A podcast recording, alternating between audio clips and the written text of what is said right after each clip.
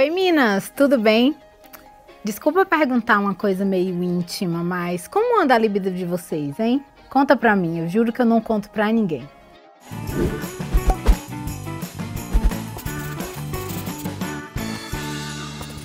Bom, se você pensou duas vezes antes de responder a minha pergunta, fica tranquila que você não está sozinha.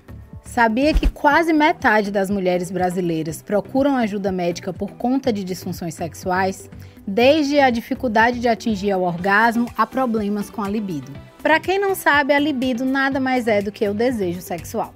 É normal que nosso apetite sexual não esteja sempre lá em cima, mas a gente tem que tomar cuidado para não deixar ele morrer na praia, na cama, na cozinha. Então, ó, chegou a hora da gente conhecer os seis maiores exterminadores da libido.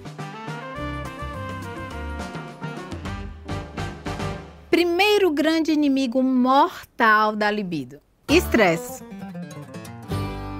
Sim, quando a gente está sobre situações de estresse, a gente só consegue focar nos problemas e não fica nada bem, não é mesmo? Mas o interessante é que existe um fator químico por trás disso. O estresse libera o hormônio chamado cortisol, que faz com que a testosterona, que é o hormônio que dá esse apetite sexual pra gente, caia consideravelmente. Aí a gente perde total a vontade de namorar. No caso dos homens, a coisa cai literalmente. A gente ainda tem uma sorte que dá para dar uma disfarçada, dá para ganhar um tempo para relaxar, mas com o estresse tudo fica mais difícil.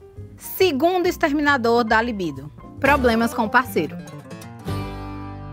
Você deve estar se perguntando, mas Mona, isso não entra no estresse? Sim, gente, entra. Mas o estresse emocional é a principal causa de perda de libido. E nós mulheres somos as mais afetadas por isso. Sabe por quê?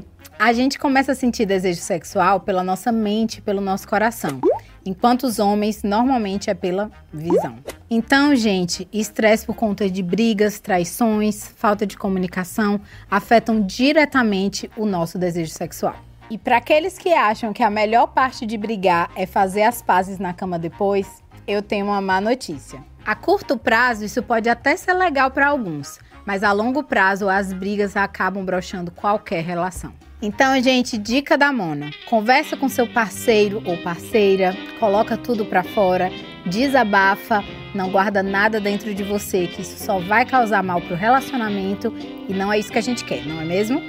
Terceiro matador do apetite sexual: o álcool.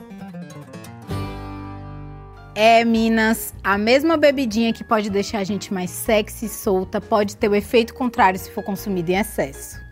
Lembra da testosterona que eu falei antes? Com excesso de álcool, ela vai lá para baixo e o nosso apetite sexual vai lá pro beleléu. O ideal mesmo é dar aquela maneirada. Afinal, se você não consegue nem manter o equilíbrio, imagine inovar nas posições na cama.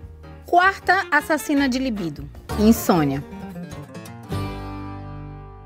Se você não está dormindo bem, certamente ficará cansada. Se você estiver cansada, não vai estar tá com vontade de fazer sexo. É meio óbvio, né? Principalmente depois daquele dia longo de trabalho. Ah, lembra do cortisol? Sim, é aquele mesmo que inibe a nossa amiga testosterona. Quando a gente dorme pouco, esse hormônio do estresse aumenta consideravelmente. Sem falar que é difícil se sentir atraente com aquelas olheiras de panda, não é mesmo? Então, amiga, se você não quer ter a vida sexual igual dos pandas que só transam uma vez ao ano, durma bem. Quinto extintor de fogo feminino: remédios. Eles chegam para resolver um problema, mas acabam desencadeando outros.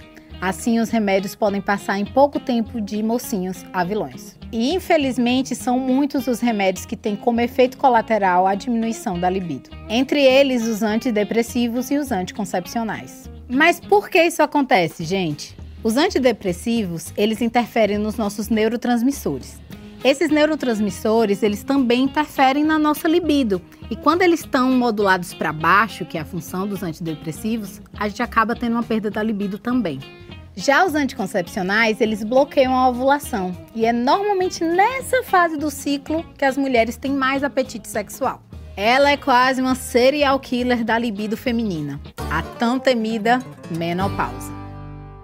É, mulherada, é possível se proteger de todos os exterminadores da libido que listamos nesse vídeo, mas desse aqui você não vai conseguir escapar.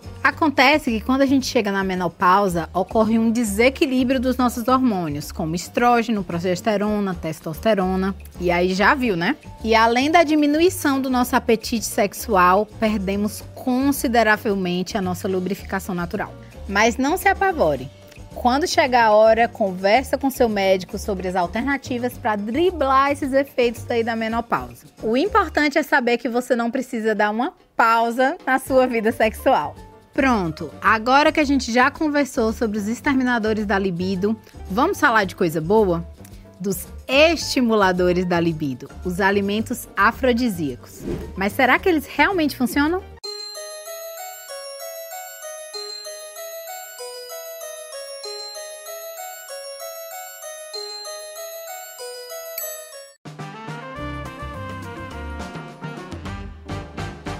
Para quem não sabe, Afrodite é a deusa grega do amor, da beleza e da sensualidade. Foi por causa dela que veio o nome afrodisíaco, que significa aquilo que desperta o desejo por outra pessoa.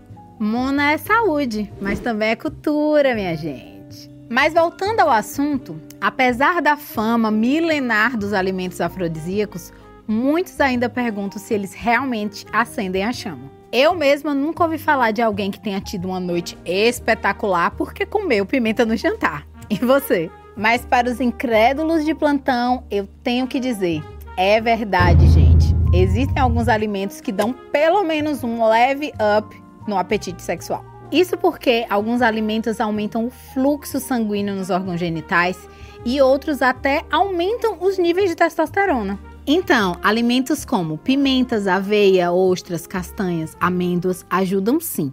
Mas a diminuição dos exterminadores da libido é essencial para uma vida sexualmente ativa saudável.